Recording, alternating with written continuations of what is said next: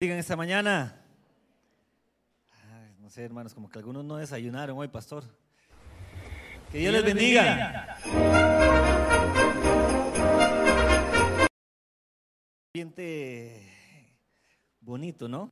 Aunque ya se comienzan a sentir los aires navideños y, para algunos eh, ya se les acerca el aguinaldo y entonces como que comienzan a cambiar los ánimos. Eh, allá afuera, ¿verdad que sí? Como que la gente anda más alegre, como más relajada, ¿verdad? Ah, pero decía ahora algo el pastor, hermanos, y es una realidad. Al final de cuentas, nosotros, la iglesia de Cristo, tenemos que entender y comprender de que nuestra alegría, nuestro gozo, nuestro ánimo, hermanos, no depende de una época, no, no depende de, de un momento específico. No, no, hermanos, nuestra felicidad, nuestra paz, nuestro gozo, nuestra alegría está ligada eh, absoluta y completamente a Cristo Jesús. Y Él está siempre, enero, febrero, marzo, abril, mayo, junio, julio, agosto, septiembre, octubre, noviembre, diciembre, 24/7, amados hermanos, ahí en medio de nosotros, en medio de nuestra vida. Y Él es el que tiene que ser ese, ese gozo, Él es el que tiene que ser esa alegría, es el que nos da ánimo cada momento para seguir adelante. Así que la sonrisa y, y la paz que hoy se disfruta allá en el mundo, amados hermanos, eh, debería ser algo constante en la iglesia de Cristo. ¿Cuánto lo creen? ¿Cuántos lo creen? Amén, gloria al Señor. Vamos a, aprovechar el tiempo, hermanos, y vamos a compartir la palabra del Señor en esta mañana. Y para eso quiero invitarle que vaya conmigo a uno de los versículos quizás más conocidos y que escuchamos muy comúnmente eh, en, en, medio del ambiente cristiano, ¿no? Es Gálatas 2, 20 y 21. Vamos a ir a leer la palabra del Señor ahí en Gálatas 2:20, 21. Gloria al Señor. Vamos a, hoy no vamos a andar mucho por la palabra, vamos a enfocarnos en, en, esta porción de la palabra y algunas otras dos citas adicionales, pero vamos a enfocarnos mucho en, en, estos dos versículos. Así que si usted lo tiene ahí en su Biblia, le invito a que lo lea conmigo. Dice así la palabra del Señor. Decía el apóstol Pablo, con Cristo estoy juntamente, ¿qué dice? Crucificado. Y ya no vivo yo, mas vive Cristo en mí. Y lo que ahora vivo en la carne, lo vivo en la fe del Hijo de Dios, el cual me amó y se entregó a sí mismo por mí. Y en el versículo 21 dice, no desecho la gracia de Dios pues si por la ley fuese la justicia, entonces por demás murió Cristo. Incline su rostro ahí donde está la iglesia en esta mañana y pídale al Señor que hoy sea Él quien nos hable, quien nos ministre a través de su Espíritu Santo en esta mañana. Padre, hoy en esta hora nos presentamos delante de tu presencia, oh bendito Dios. Señor, hemos venido, nos hemos reunido en este lugar un día más, un domingo más, Señor, con el anhelo, con el deseo, Señor de no salir igual a como entramos, Señor, a este templo. Más allá de eso, Señor, queremos hoy que tú nos ministres, que tú nos hables, que sea hoy tu Espíritu Santo quien venga eh, redarguyendo nuestras vidas, en nuestros corazones y quien venga quebrantando, Señor, todo corazón, todo endurecimiento, Señor, en nuestras vidas, que quiera hoy convertirse en un obstáculo para que tu palabra pueda producir ese fruto en medio de nuestras vidas, Señor. Padre, quita de en medio de nuestras mentes, de nuestros corazones en esta mañana todo pensamiento, toda ideología, Señor, todo, toda religiosidad, Señor, que hoy quiera eh, evitar, que hoy en medio de nuestras vidas, Espíritu Santo de Dios, glorifícate, eh, manifiéstate hoy a través de esta palabra en el nombre de Cristo Jesús. Amén y amén. Amados hermanos, la salvación y el perdón que nosotros hoy disfrutamos, gracias hermano, es un regalo. Amén. La salvación y el perdón que hoy del que usted y yo disfrutamos es un regalo. Es un regalo, hermanos, que no merecíamos recibir. Pero aún así, lo recibimos. Y lo recibimos, amados hermanos, solamente por una razón, y esa razón se llama gracia. La gracia de Dios que un día se derramó sobre nosotros, sobre nuestras vidas, aun cuando no merecíamos la salvación, aun cuando no merecíamos ser perdonados, Cristo decidió venir a esta tierra, amados hermanos, por su gran amor, por su gran misericordia, a pagar el precio de ese pecado que nos separaba de Dios ese pecado que nos condenaba, que nos alejaba del propósito y del plan de Dios. Es un regalo inmerecido el que nosotros recibimos. Sin embargo, hermanos,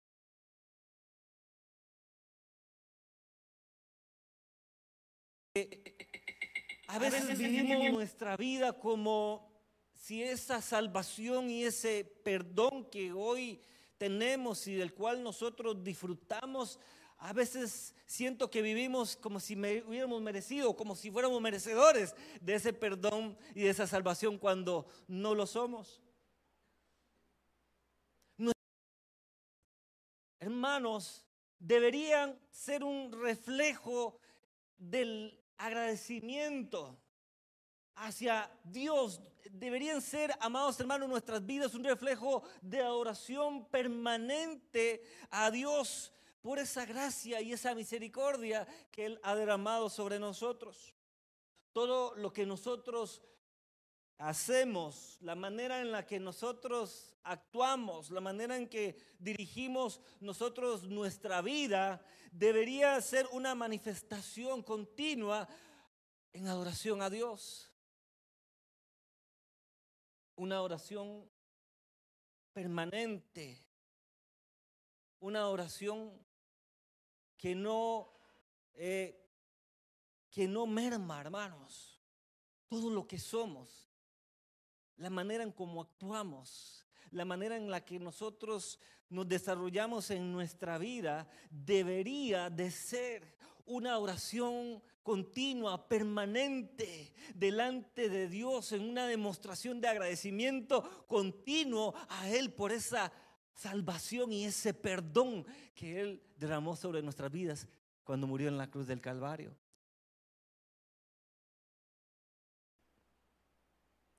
Por eso el apóstol Pablo declaraba estas palabras que acabamos de leer ahí en Gálatas 2.20. Y él decía, con Cristo estoy juntamente crucificado. Yo ya no vivo. Ahora es Cristo el que vive en mí. Y todo lo que ahora vivo en la carne, ahora lo viva, lo vivo, perdón, en la fe del Hijo de Dios, el cual me amó y se entregó a sí mismo por mí. Lo que Pablo estaba declarando acá era un estilo de vida. El estilo de vida que él había decidido adoptar en agradecimiento por la obra maravillosa de Jesús en la cruz. Esa obra que le perdonó, que le salvó. Cuando nos detenemos un momento en estos versículos, hermanos, y comenzamos a analizar las palabras de Pablo, cuando él comienza diciendo, con Cristo estoy juntamente crucificado. Si hoy nos detuviéramos a meditar, hermanos, ¿qué significa esto? ¿Qué significa esta frase con la que Pablo inicia ahí el versículo 20 diciendo con Cristo estoy juntamente crucificado? ¿Qué significa, hermanos, estar juntamente crucificados con Cristo? ¿Cuál es el mensaje que Pablo quería transmitir al declarar estas palabras? Pablo decidió seguir el camino de Cristo, así como un día usted y yo decidimos seguir el camino de Cristo. ¿Cuántos de los que estamos aquí en esta mañana un día decidieron seguir el camino de Cristo? Puede levantar su mano. Un día decidimos seguir los pasos del Señor, seguirle a Él. Pablo lo hizo de esta forma, Él decidió seguir a Cristo y esto implicó para Pablo, al igual que para nosotros, hoy implicó tener que llevar su propia cruz, una cruz como la de Cristo. Cuando vamos a Marcos capítulo 8, versículo 34 al 35, Jesús eh, declaró estas palabras. Si alguno quiere venir en pos de mí, niéguese a sí mismo y tome su cruz y sígame. Porque todo aquel que quiera salvar su vida, dice, la perderá. Y todo el que pierda su vida por causa de mí y del Evangelio, la salvará. Jesús dijo, todo aquel que quiera seguir mis pasos, todo aquel que quiera seguirme a mí, niéguese a sí mismo, tome su cruz y entonces sígame. El seguir a Cristo, hermanos y hermanas, implica una decisión en nuestra vida. Primeramente, de negarnos por completo a nosotros mismos. Y segundo, una decisión de tomar una cruz, la cruz de Cristo, y llevarla sobre nuestros hombros. Aunque literalmente Pablo no cargó con una cruz como si tuvo que hacerlo Jesús. Él siempre, Pablo siempre estuvo dispuesto a experimentar todo lo que significó para Jesús cargar esa cruz.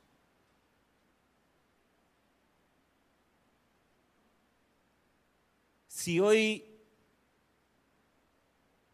pudiéramos nosotros ponernos, ponernos a pensar en lo que representó y significó para Jesús. Cargar aquella cruz, hermanos, en aquel camino hacia aquel lugar donde él sabía que iba a ser crucificado. Cuando nosotros nos detenemos por un momento y comenzamos a meditar en lo que aquella cruz representaba para Cristo. Y de cómo, hermanos, Jesús antes de que cargara esa cruz, Él ya nos había pedido a nosotros que como sus seguidores también íbamos a tener que cargar una cruz. Nos damos cuenta, hermanos, cómo Muchas veces cargar esa cruz implica dejar de lado muchas cosas en medio de nuestras vidas. Cuando vamos a Filipenses, hermanos, en, el capítulo 2 y versículo 5, nos encontramos acá, hermanos, una descripción clara de lo que significó para Jesús haber venido a esta tierra y haber llevado esa cruz sobre sus hombros. En Filipenses capítulo 2, versículos 5 al 8 dice así el apóstol Pablo también, él dijo, haya pues en vosotros, haya pues en vosotros este mismo sentir que hubo en Cristo Jesús, el cual, siendo en forma de Dios, no estimó el ser igual a Dios como cosa a que aferrarse, sino que se despojó a sí mismo tomando forma de siervo, hecho semejante a los hombres, y estando en la condición de hombre, se humilló a sí mismo, haciéndose obediente hasta la muerte y muerte de cruz. Haya en vosotros este mismo sentir, dice el apóstol Pablo, que hubo en Cristo Jesús. Yo le pregunto a usted en esta mañana, hermano y hermana, y amigos que nos visitan, este mismo sentir del que habla el apóstol Pablo acá en Filipenses es el mismo sentir que hoy tenemos nosotros en Él. Ese mismo sentir del que habla el apóstol Pablo, que hubo también en Cristo, quien dice que Él no estimó ser igual a Dios como cosa que aferrarse. Él se humilló a sí mismo. Dice, tomó forma de hombre. Vino a esta tierra como un hombre siendo Dios mismo. Se humilló. Cargó una cruz, hermanos, que él no tenía que cargar.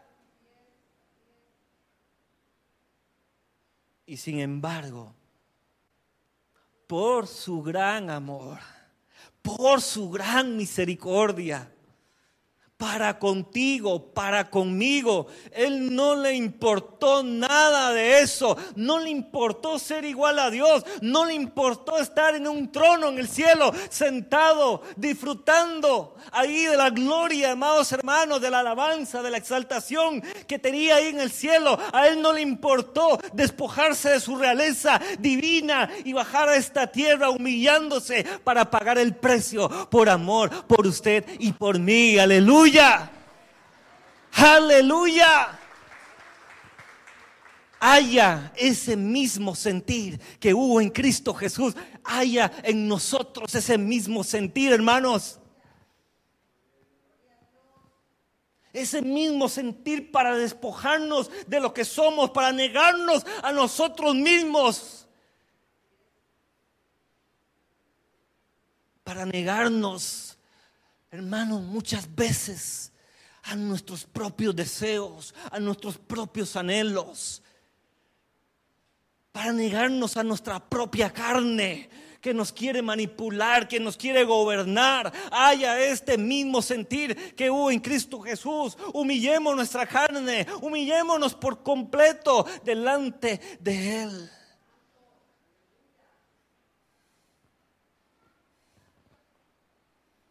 Cuando nosotros reconocemos, hermanos, la gracia que ha sido derramada sobre nosotros. Cuando realmente entendemos la grandeza de su amor, de su gracia derramada sobre nuestras vidas, hermanos, debemos seguir el ejemplo de Pablo. Así como Pablo siguió el ejemplo de Jesús. Vivir nuestra vida en una continua negación a nosotros mismos. Negándonos muchas veces, hermanos, a aquello que creemos merecer. ¿Mm? Porque muchas de las cosas que a veces nosotros creemos merecer, hermanos, no están alineadas a la voluntad de Dios. Todos los que estamos aquí en esta mañana tenemos anhelos, tenemos sueños, tenemos proyectos de vida. Todo eso, hermano. Todos nuestros planes, todos nuestros deseos, todo lo que nosotros anhelamos, todo lo que nosotros queremos, tenemos que traerlos a la cruz de Cristo, hermanos. Y entregarlos a Él. Y como decía el apóstol Pablo, ya no vivir nosotros, lo que vivimos en esta carne, ya no vivirla en nosotros, sino ahora vivirlas en la fe del Hijo de Dios. Ya no vivir nosotros, sino permitir que sea Cristo quien viva en nosotros.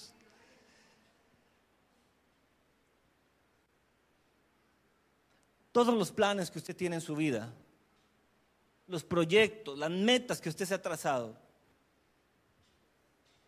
lo que usted anhela personalmente para su vida, ¿cree usted que es mejor que lo que Dios tiene y anhela para usted?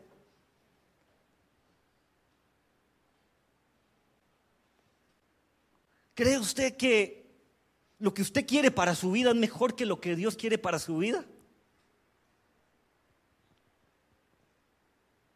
Piense un momento, en esta mañana, en todo lo que usted anhela y desea en esta vida, para su familia, para su casa, para su, para su propia vida.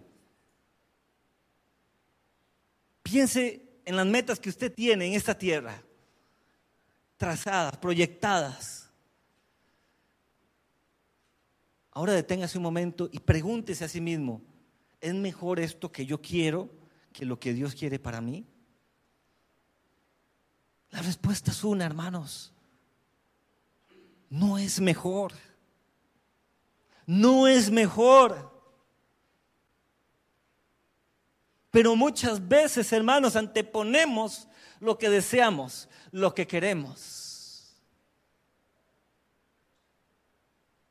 antes de lo que Dios quiere para mi vida.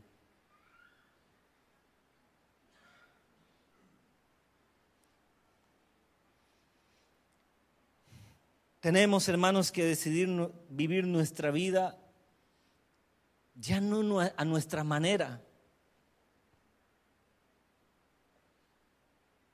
Los que estamos en Cristo, hermanos, y voy a usar un lenguaje un poco popular o coloquial.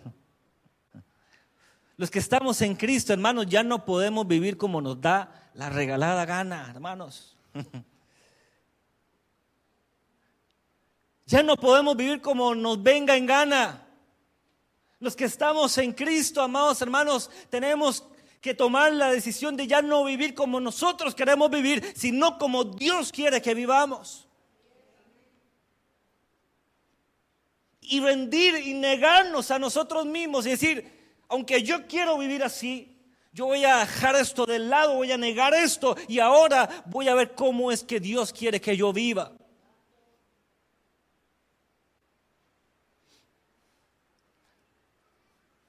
Y es que, hermanos, muchas veces caemos en el error de autocompadecernos de nosotros mismos, ¿verdad que sí? Para justificar nuestras acciones y nuestras decisiones. Y entonces es cuando volvemos y dices que pobrecito yo, yo merezco esto. Es que pobrecito yo, yo trabajo tanto que yo merezco aquello. Es que pobrecito yo, yo tuve una vida tan dura y tan esforzada que yo creo que ahora yo merezco esto. Hermano, olvídese lo que usted merece. Usted y yo no merecemos nada.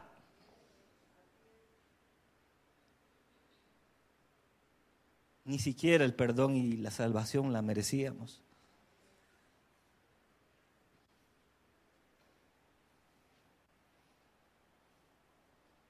Cuando Dios nos confronta, amados hermanos, con estas palabras,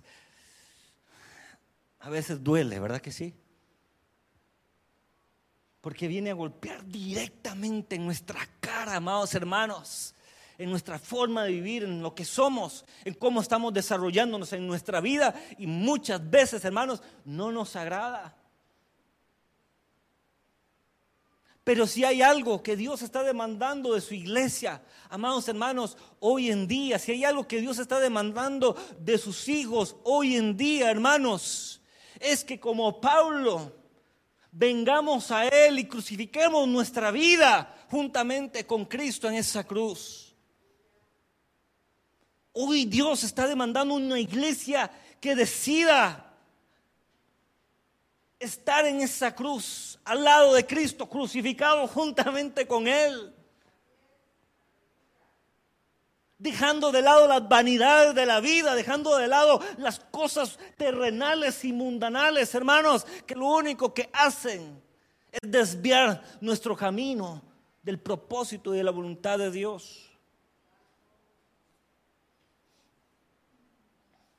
La decisión de llevar esa cruz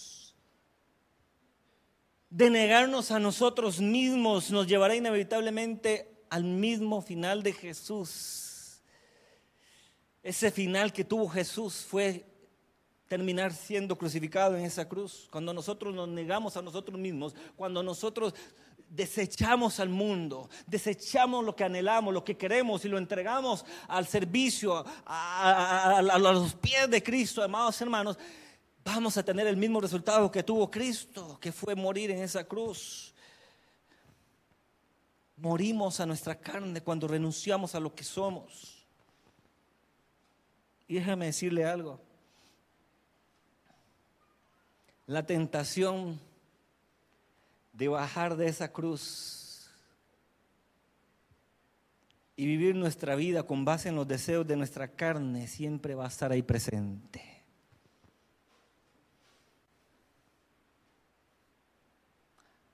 Hay quienes un día dijeron y declararon las mismas palabras de Pablo, con Cristo estoy juntamente crucificado.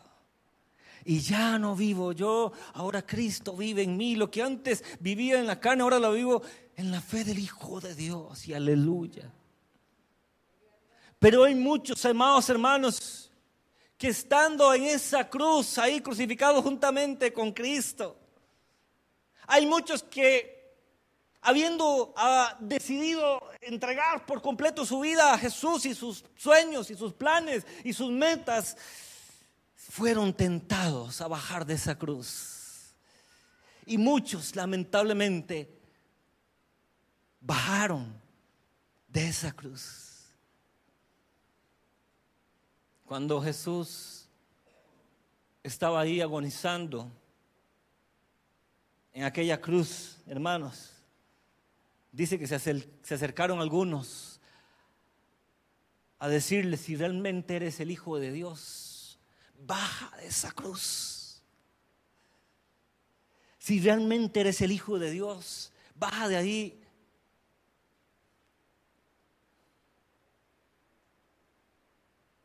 Y yo le pregunto a usted en esta mañana, ¿usted cree que Jesús no pudo haber bajado de esa cruz? ¿Usted cree que Jesús no pudo haber bajado de ahí? Claro que pudo. Podía haber bajado de esa cruz. Él era Dios. Era el Hijo de Dios tenía el poder para levantarse, amados hermanos, y bajar de esa cruz. Pero aunque podía hacerlo, decidió permanecer ahí. Y no solamente permanecer ahí, sino morir ahí. Todos los días, hermanos, usted y yo somos tentados a bajar de esa cruz. Y déjeme decirle algo, vale que podemos hacerlo. Sí podemos hacerlo si queremos. Y lamentablemente, hermanos, hay muchos que bajan de esa cruz. En estos tiempos, hermanos, de fiestas y de algarabía en el mundo, hay muchos cristianos, hermanos, que se bajan de la cruz.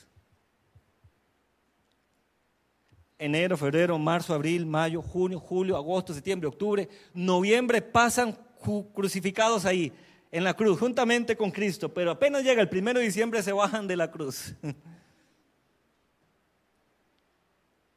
Se bajan de la cruz. Y comienzan a dar rienda suelta a su carne a sus deseos.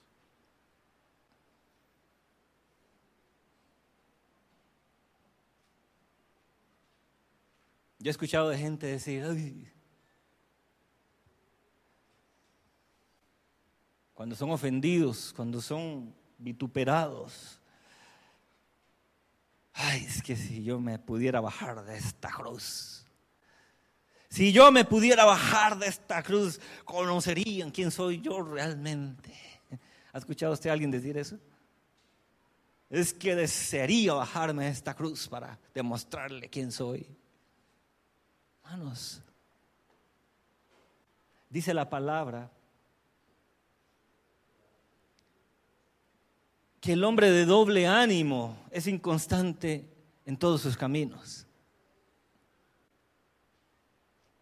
Y hay gente, hermanos, que no se baja una vez al año de la cruz, se pasa bajando a cada rato de la cruz.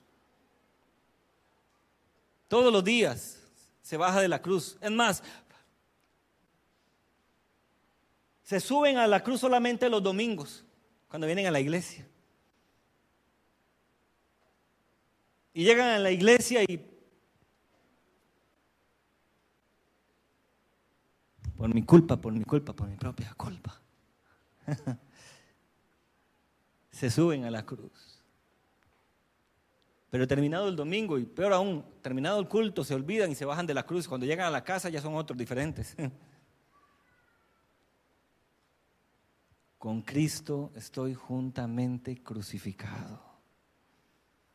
Y ya no vivo yo, ahora Cristo vive en mí. 24/7, 365 días al año, Cristo, hermanos, tiene que reflejarse en nuestra vida, donde quiera que estemos, donde quiera que vayamos. Por eso el apóstol Pablo seguía diciendo, y ya no vivo yo, mas Cristo vive en mí. Ya no vivo yo. Ya no soy yo. Ya no soy el que era antes, ya no soy el amargado que era antes, ya no soy el colérico que era antes, ya no soy el pecador que era antes, ya no era el borracho que era antes, ya no era el fiestero que era antes, ahora Cristo vive en mí. Ya no soy el maldiciente que era antes. El arrogante que era antes. Ahora Cristo vive en mí. Y todo lo que yo hago, todo lo que yo soy, mi manera de ser refleja a Cristo.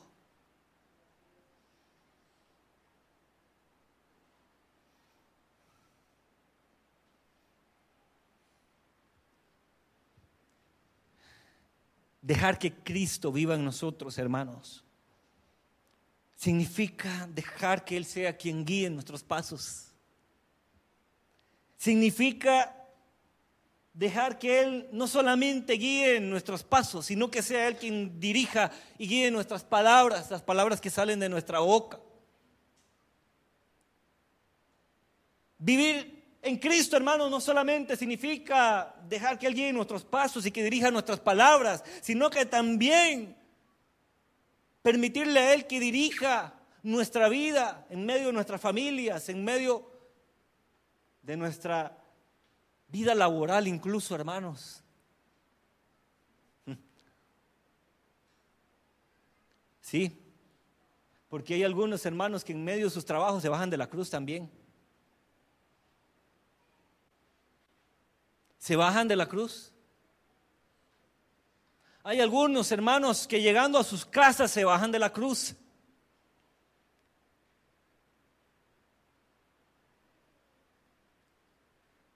¿Sabe? Si hay algo que Dios demanda de su pueblo, ¿sabe qué es, hermanos? Perseverancia. Perseverancia. Porque Muchas veces, hermanos, algunos no se bajan del todo de la cruz, pero están con un pie en el mundo y con una mano en la cruz. Y con una mano demandan de Dios y le adoran y le exaltan, pero con un pie, amados hermanos, van tras el mundo. Y sabe, ¿Qué es lo que habla la palabra de ese tipo de personas que son gente tibia, que no está ni fría ni caliente? ¿Y sabe qué dice la palabra que hará Dios con los tibios? ¿Qué dice Apocalipsis? Los vomitará de su boca. Usted y yo no podemos pretender, hermanos, estar con una mano en la cruz y con un pie en el mundo. No podemos pretender, hermanos, con nuestra boca estar declarando la gloria y la alabanza a Dios y con nuestra vida estar diciendo totalmente lo contrario.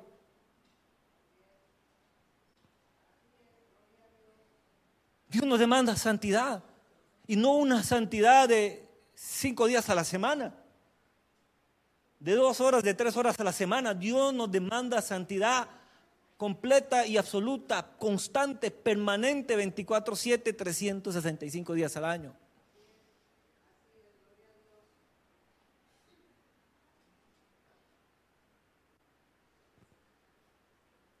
Y la religiosidad, hermanos. La religiosidad, hermanos. A veces nos engaña, nos cega, nos cega los ojos, nos, nos venda los ojos, haciéndonos creer, hermanos, de que está bien estar un día con Cristo y otro en el mundo, estar un día en la cruz y otro afuera bajo la cruz. Y caemos entonces en el error de creer como algunos creen, que decir, el que reza y peca empata.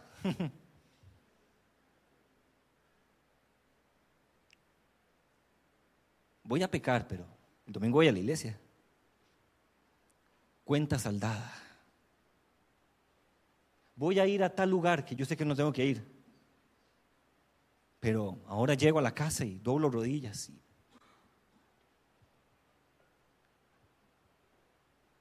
Hermanos,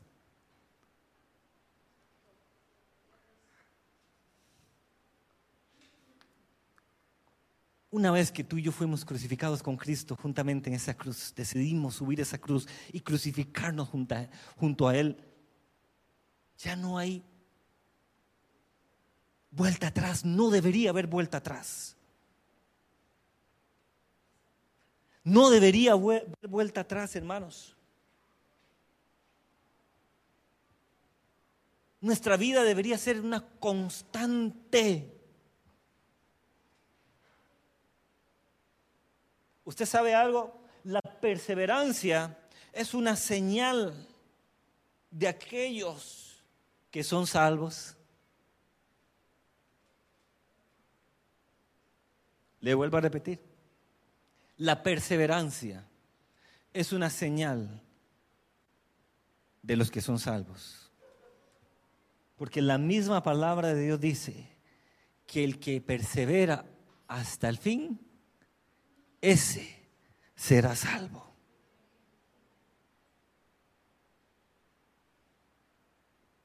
Si usted es una persona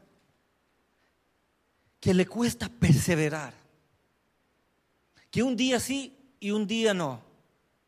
Si usted es una persona como la que habla la palabra, de doble ánimo, cuando hoy me siento bien, alabo a Dios, cuando no me siento bien, no voy a la iglesia. Si usted es una persona que se levanta un día con la fe al tope y con un deseo de agradar a Dios y el siguiente día no, deténgase un momento, haga un alto en su vida y, y medite. Realmente, si usted ha comprendido y entendido lo que significó y representó el sacrificio de Cristo en la cruz del Calvario. Yo no le voy a decir a usted, hermanos, que usted y yo no podemos tropezar. Claro que sí podemos tropezar. Porque todos, de una u otra forma, en este mundo tropezamos. Pero hay una diferencia, hermanos, entre tropezar y quedarnos tirados y en tropezar y levantarnos con un dolor, con, una conciencia de arrepentimiento, hermanos, en nuestra vida Porque sí, vamos a fallar a Dios. Porque sí, hermanos, vamos a tropezar. Pero nada de eso puede impedir, hermanos, que nosotros vengamos a Cristo una y otra vez con una vida de oración y de agradecimiento continuo y, y constante y perseverante, hermanos, delante de su presencia. Nada puede evitar eso. Todos en nuestras vidas hemos pasado por épocas, etapas difíciles, duras, complicadas, hermanos.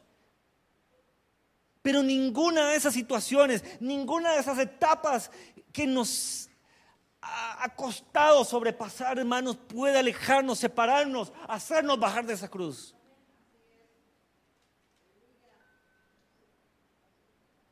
En este mundo tendremos aflicción. Así Jesús lo dijo. En este mundo tendréis aflicción, pero no temáis. Tranquilos, yo he vencido al mundo. Van a sufrir, sí, en esa cruz se sufre, hermanos. se sufre. En esa cruz muchas veces, hermanos, somos traspasados. Así como Jesús fue traspasado por aquella lanza en su costado, muchas veces, hermanos, ahí en esa cruz tenemos que sufrir. Pero ni aún todo el sufrimiento que Jesús experimentó, ni aún todo el sufrimiento que él vivió en esa cruz, lo motivó a bajarse de ahí, aunque podía hacerlo. Que ninguna circunstancia, hermanos, en tu vida ni en mi vida pueda ser suficientemente fuerte como para hacernos bajar de esa cruz.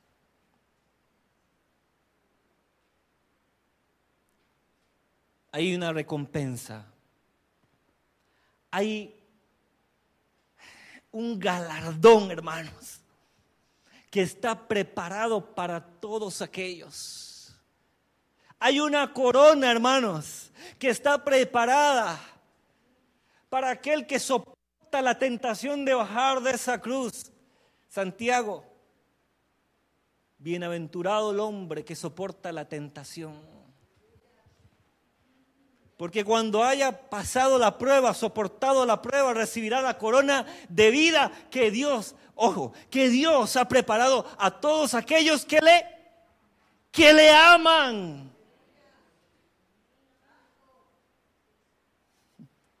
Hermanos, si usted y yo estamos ahí en esa cruz con Cristo, ¿sabe por qué es? Por amor. Por amor a Él. Y si Él no se bajó de esa cruz, fue por amor también. Y si usted y yo no dejemos bajarnos, no debemos bajarnos nunca de esa cruz, hermanos, ¿sabe por qué es? Por amor, por amor a Él, por amor a lo que Él ha hecho, por amor a lo que Él hizo en esa cruz, por amor, amados hermanos, a lo que Él experimentó en esa cruz, solamente para salvarme y perdonarme de mis pecados. Aleluya.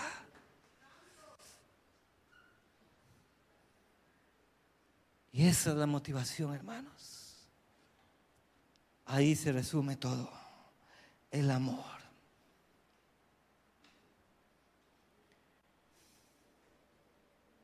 Termina diciendo el apóstol Pablo en el versículo 21, no desecho la gracia de Dios. No desecho la gracia de Dios. Pues si por la ley fuese la justicia, entonces por demás murió Cristo. Iglesia, como Pablo, no desechemos la gracia de Dios. No pisotee la gracia de Dios bajando de esa cruz.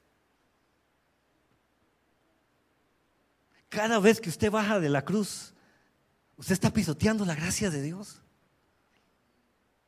Cada vez que usted baja al mundo terrenal, a cumplir sus deseos, sus anhelos, lo que usted quiere, lo que su carne anhela. Usted está pisoteando la gracia de Dios. Qué fuerte eso, ¿verdad? Déjeme decirle algo, iglesia. No hay nada que el mundo pueda ofrecerte que Cristo no pueda ofrecértelo por mil más. Si tienes necesidad de paz, el mundo no puede darte la paz como Cristo te la da. Si necesitas gozo, alegría, disfrutar la vida, nadie puede hacerte gozar y disfrutar la vida como Cristo Jesús lo puede hacer. Si necesitas fuerzas, fortaleza para seguir adelante, hermano, nadie más puede darte esa fuerza que Cristo puede darte.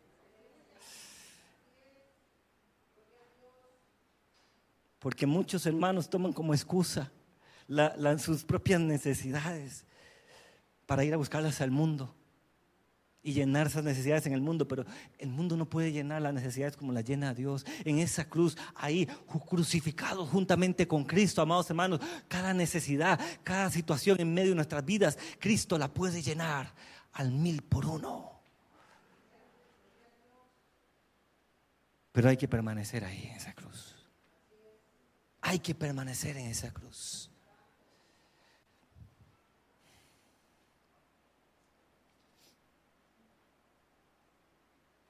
¿Está dispuesto a mantenerse en esa cruz, hermanos?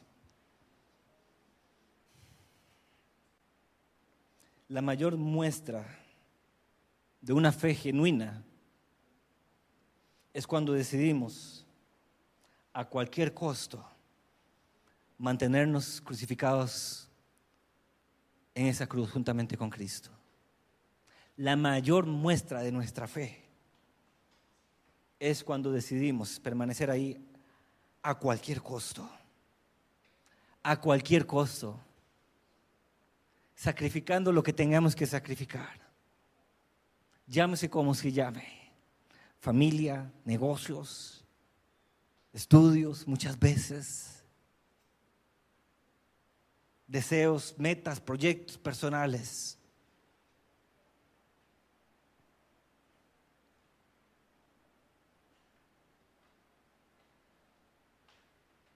Iglesia, ¿amas a Cristo? ¿Amas a Cristo? Algunos lo están pensando. Iglesia, ¿amas a Cristo? ¿Le amas de verdad? ¿Le amas a Él realmente? Si realmente le amas, mantente firme en ese camino, mantente firme en esa cruz. Sin importar el costo que tengas que pagar. Póngase sobre sus pies en esta mañana. Bendito sea el nombre del Señor.